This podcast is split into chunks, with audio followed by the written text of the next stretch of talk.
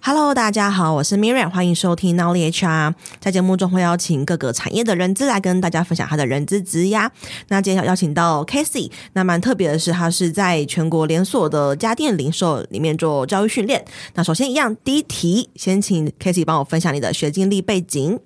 好，大家好，我是 Casey。我在 training 这个领域差不多有十年左右的经历。对，那我一开始我大学的时候是毕业于那个教育科技学系，它算是一个蛮专精在做数位教材、数位学习开发的一个科系。对，那我从大学开始也算是有点从一而终的，都持续在这个领域上面发展。对，然后一直到大四的企业实习，还有出社会的第一个工作是在顾问公司进行一些课程内容的开发。那到后面才慢慢的转战到企业内部的 HR，像是咖啡产业的教育训练，然后一直到现在是在这种家电啊、电子零售的产业做教育训练。哇，我觉得很好奇，那个教育科技这个学系，它算是师范学院吗？我在学校里面是教育学院哦，对，但是因为这个科系它其实学蛮多多媒体类的东西，嗯、对，所以其实我们科系出来的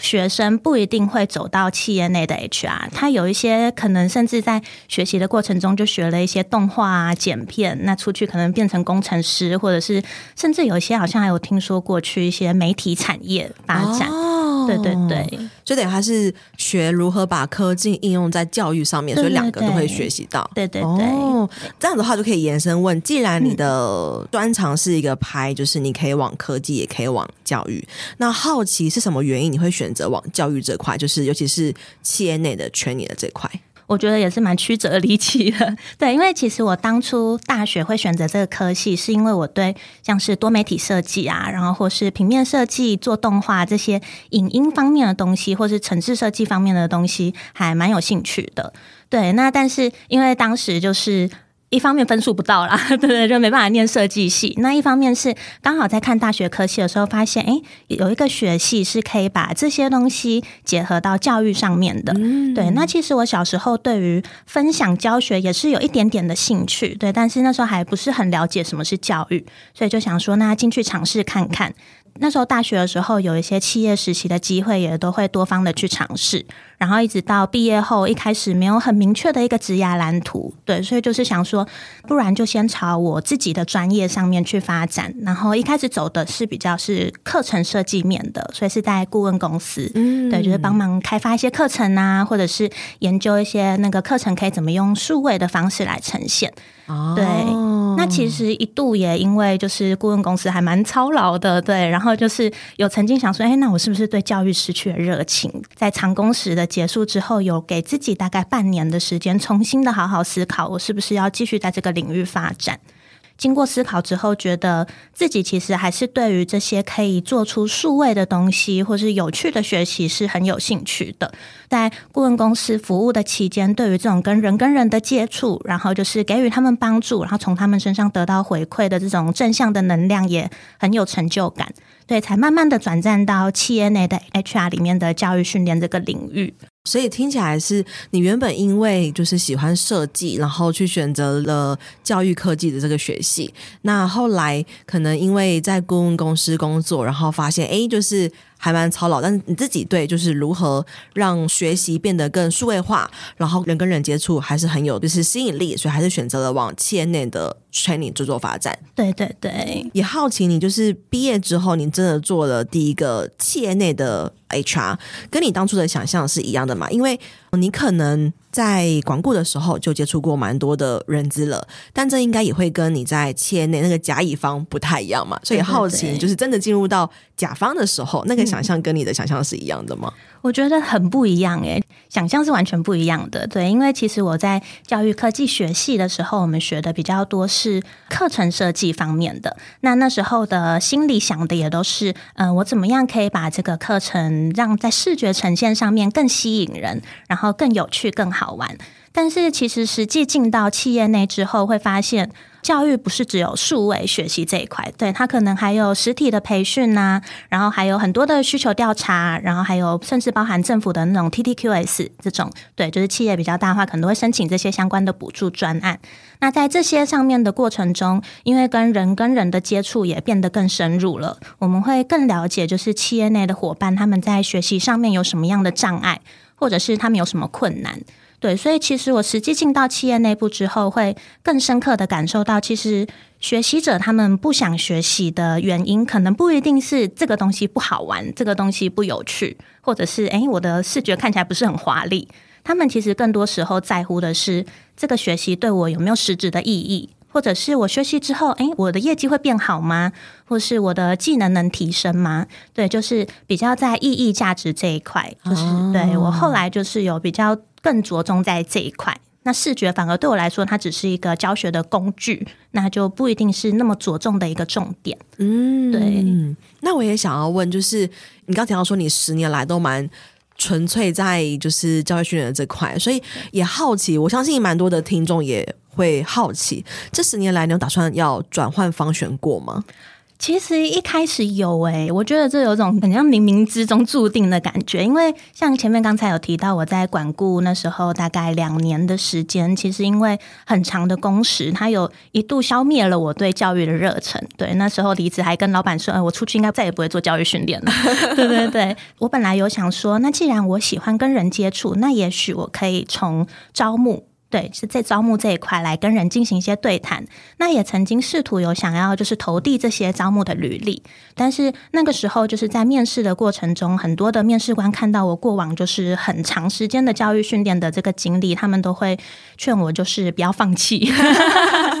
对对对，所以我觉得也有一点误打误撞，就是那个时候有曾经想要投递招募，但是后来还是被其他的那个咖啡产业的训练面试上了。那面试上了之后，也接触到。更多方面的教育训练，因为之前是在管顾嘛，那实际到企业之后会发现，除了数位之外，我还有更多实体的可能。那甚至是当讲师来教新人训，教大家一些咖啡的知识。那在这样子的过程中，会发现就是帮助人才成长，然后进行人才培育，是我很喜欢做的一件事情。嗯，对，所以后来就是都比较选择在这方面进行深耕。因为其实呃，人资的职涯，大家常讨论就是到底要收集几个方宣，然后大家都会认为说，哎，初阶比较难碰到教育训练，因为毕竟这会跟你实际你要对公司的人才的技能啦，然后毕竟还要花预算，是有很大的一个关系。嗯、所以反正对你来说，你是很难从教育训练再跨到招募这个领域里面哦。那刚好听到就是你的。成就感来源是帮助人才获得学习，所以也好奇这十年来一直支撑着你在教育训练的那些感动的 moment，或是那个推力，会是什么呢？嗯我觉得真的就是帮助人闪闪发光的那种感觉，对，因为其实，在企业内，呃，像我的话，我不不会只有做到教育训练这一块，可能也会有很多的内部行销啊，或者是促进企业成长、伙伴成长的一些活动，比如说竞赛活动之类的。哦，对，算是员工关系吗？对，有点算是。嗯，对。那在这些过程中，你会发现，就是很多的成人，其实，在忙碌的过程中，他们会忘记自己的优点在哪里。对，或者是其实他们觉得自己很平凡的一件事情，但是外人看起来是觉得他们很厉害的。对，但是他们会因为忙碌，所以就是看不到自己的闪光点。那当我们透过一些，比如说在课程培训的过程中，陪伴他们成长，让他们发现说，诶，其实我很有能力，其实我已经有具备下一个职位的能力的时候，他们会有那种眼神的光芒。对，那或者是甚至像是陪伴内部讲师，帮助他们建立自信啊，给他们舞台。那他们在台上就是教学的时候，我也会有一种哇，我的孩子在上面的感觉。对，虽然他们可能都是哥哥姐姐，对，但是就会觉得哇，我的孩子就是有一种很有成就感，就陪伴他们长大的感觉。哦，对，这很不容易，因为现在大家都知道那个流动率很高，嗯、对，对对，所以要能够看到一个人持续成长。必要的条件就是他有留下来，对对对，对，所以听起来就是 Casey 的组织稳定性蛮高的，对对对对。嗯，那刚好提到就是可能比如说像是你会陪伴他们长大，所以这个陪伴的面向会包含哪一些？像是职位的晋升吗？还是说就是会是什么样子一个？是技能数吗？还是他的职涯的成长，或是职位的之类的？呃，如果说今天是一般的伙伴的话，他比较是职涯的成长职位，在公司内的职位的成长，包含像是之前在咖啡产业，或者是现在的公司都是，就是可能他们从一开始进来就是什么对这个东西什么都还不了解。那像是之前可能在咖啡，那就是会带领他们了解一些咖啡的知识啊，或者是说他们可能在这样子的学习过程中，哎，自己就会手冲一杯咖啡了。对于销售也越来越敢跟顾客进行一些互动。那在这样子的过程中，帮助他们取得一些公司的相关认证，那甚至也有就是提高薪资的可能。那我也蛮好奇，所以 Casey，你必须自己先学会怎么去手冲咖啡。对，就是应该说那时候就是我比较着重在基础专业知识的部分，就是我那时候其实没有咖啡的专业，但是我就是需要去。学习非常多的咖啡相关的知识，自己去借很多的书，然后跟一些就是前辈交流。嗯、对，就是知识面的部分我可以来协助，那或是服务面的部分我可以协助。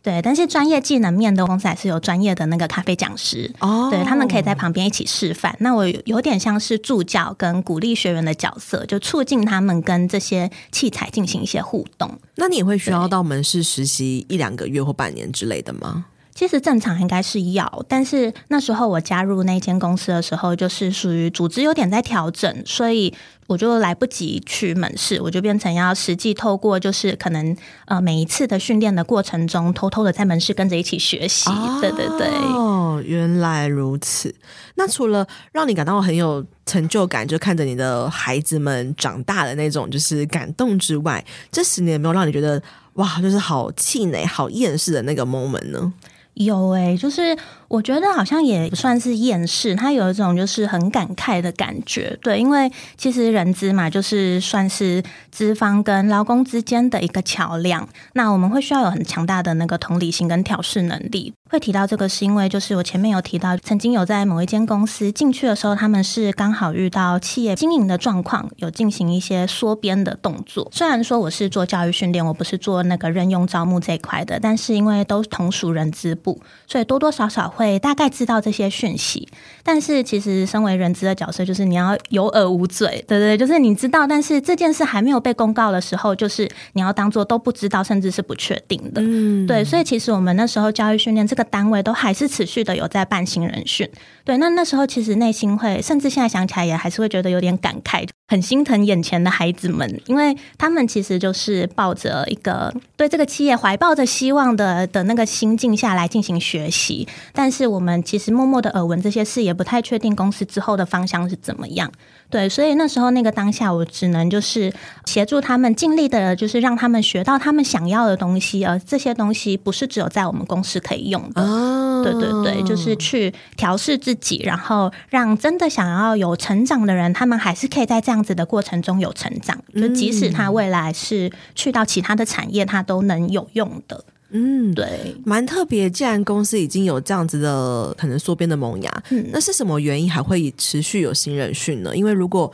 已经有这样的萌芽的话，它可能就不会有就是扩编或者是人力就会冻结了嘛。所以这样子的情况底下，它还会持续办新人训的原因是什么呢？我觉得一方面是因为公司那时候的状况真的比较动荡一点，对，就是一开始会持续的一直办新人训，是因为我们希望可以快速的展店，嗯，希望可以有很多的员工，然后来支撑这些店面。但是在快速展店的同时，可能更高层有开始在评估说，这样子对于公司的营运来说，到底有没有帮助，还是其实已经慢慢的在亏损？哦，对，所以变成我们也不能说马上就喊卡，因为。可能还是会继续展，对对对、哦、对。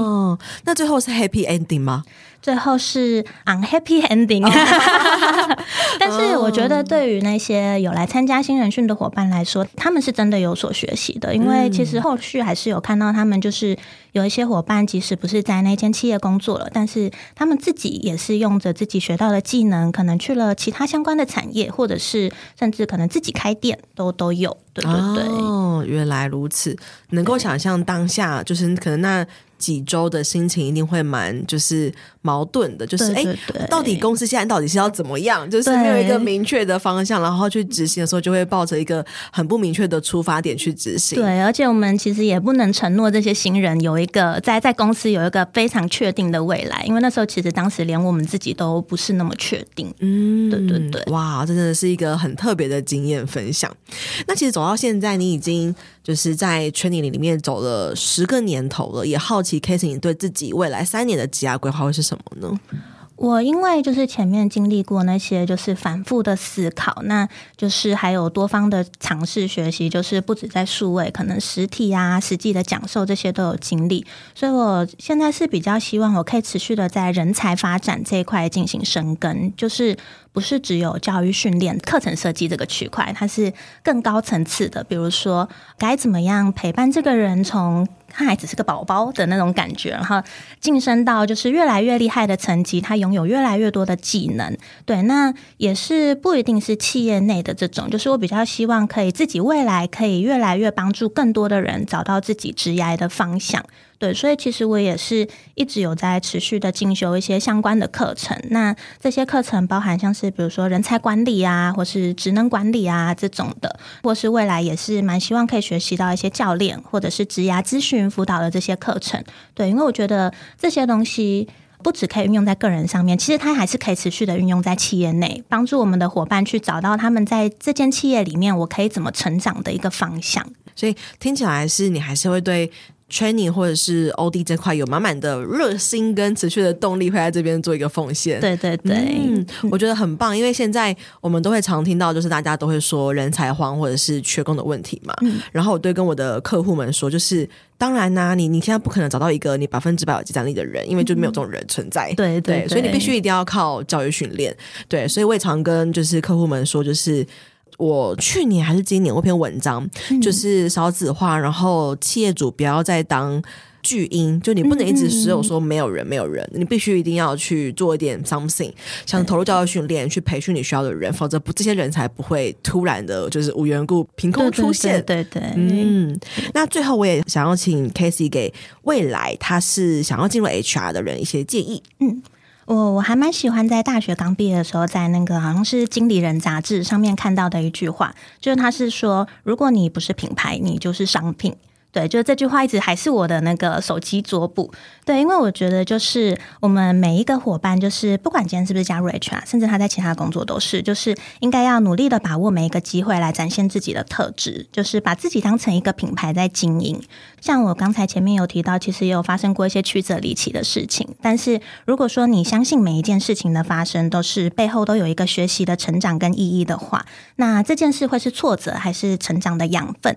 都是看自己怎么选择的。加上现在不是 AI 科技啊，这些很进步。对，其实我们如果把自己当成品牌在经营的话，我们可以是。懂得运用工具的人，呃，就不用怕说自己可能会被科技的进步逐渐的取代。嗯，对。那另外还有一个就是，我觉得要成为 HR 最重要的是要有换位思考的同理心。对，就是永远要保持这个换位思考的感受，然后跟能够同理别人，因为这样子在这个所有发生事情的过程中，可以就是更清楚的看透每一件事情，然后也可以更清楚你面对到的伙伴他为什么会做出这种决定，或者是为什么会这样子想。那也比较能够成为一个真正有价值的人资，嗯，对。所以我听到的是第一件事情，可能你对自己的每一个挫折，像刚讲到的，你不是品牌，你就是商品，商品对，对。然后，所以你对于你的人生的每一个机会点，你都好好把握，去展现自己的特质跟自己的价值。对，对，无论这个就是一个可能你现在看起来它对你来说是一个没有营养的东西，但很可能它未来就是、嗯、对，对。像我常常分享的是，因为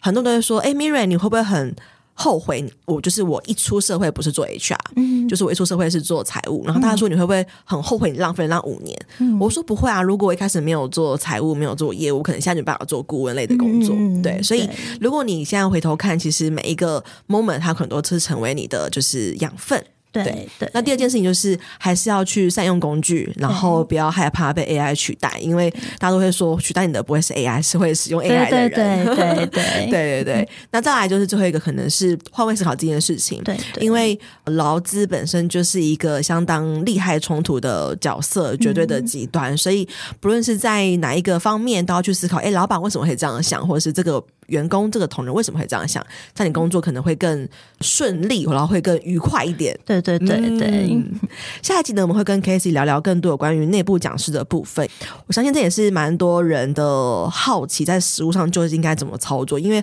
很常遇到一些困难，比如说，哎，没有人愿意出来讲课，或是这些人会。做但是不会教，嗯，或者是他会教但他不愿意教，就是会跟愿意是两件事情。对，所以如何让他就是促进，然后整个内部讲师的这个风气或学习的这个气候，觉得是还蛮难得的一个经验。那下期见喽，拜拜，拜拜。这堂招募漏斗不只是课程，也是一套诊断招募绩效的工具。它将成为你的小百科。每当遇到征才困境时，你可以在这堂课当中找到解决方法。初入人这领域，不晓得如何展现你的招募能力吗？你有招募时效与绩效压力，想要找方法来让你喘口气吗？不晓得如何诊断招募困境，找不到突破点，想了解更多业界的新做法吗？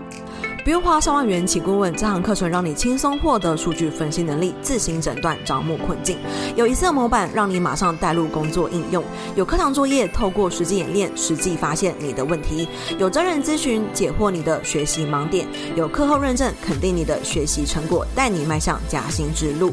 人小白、资深人资工作者、设置是、公司管理阶层，都可以通过这堂招募漏斗课程，放大你的人资价值。不再单凭感觉解释，可以借由数据撑腰。顺利与主管、老板沟通，也可以透过数据分析晋升到管理层面，提前布局招募策略，提升你的工作成就。我是 Miriam，掌握招募漏斗数据思维，让我在转职时加薪幅度高达六成。过往在企业内担任人资时，招募绩效也获得公司价值六位数的破格配股，甚至激发了招募团队的鲶鱼效应。我现在是一位人资讲师，也是一位做好企业的人资顾问，辅导将近二十多家的企业，招募绩效都大有改善。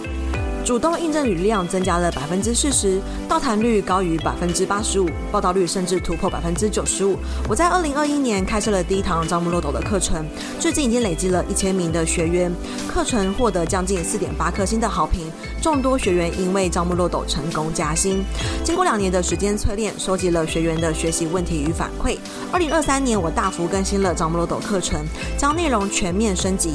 如果你是人资工作者，想要突破真才困境，大声的证明自己，或是想要提升工作能力，往 HRBP 迈进，那你千万不能错过这堂课程。